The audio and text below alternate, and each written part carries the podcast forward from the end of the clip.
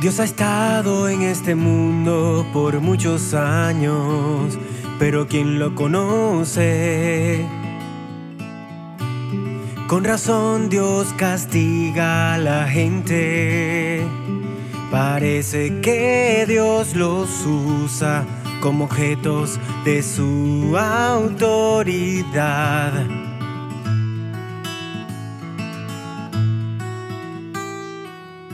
Parecen balas en su pistola. Y una vez que él dispara, todos escaparán de a uno.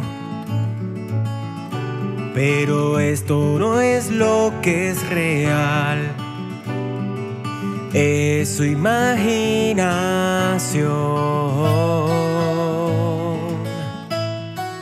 Dios ama a la gente como su tesoro, ya que son el capital de su gestión.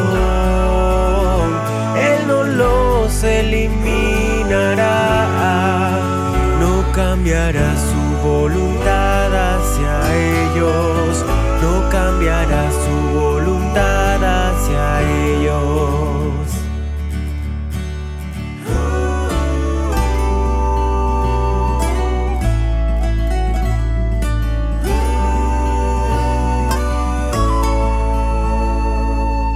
Dios siempre ha respetado a los hombres. Él nunca los ha explotado, vendido como esclavos. Él y el hombre no se pueden separar, así se forma la unión.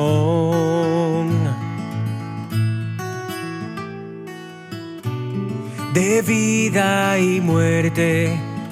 Dios siempre valora y ama a los hombres, aunque no sea mutuo. Dios aún se esfuerza por ellos, ya que ellos aún admiran a Dios.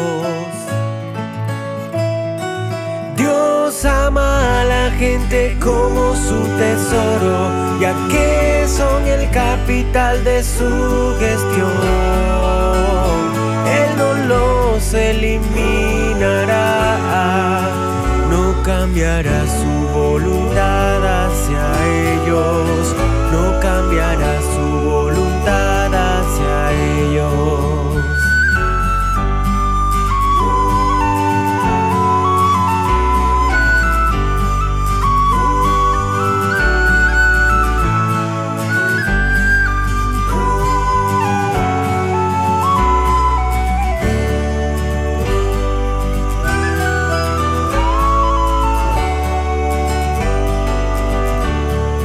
Pueden confiar en el juramento de Dios, como pueden complacer a Dios.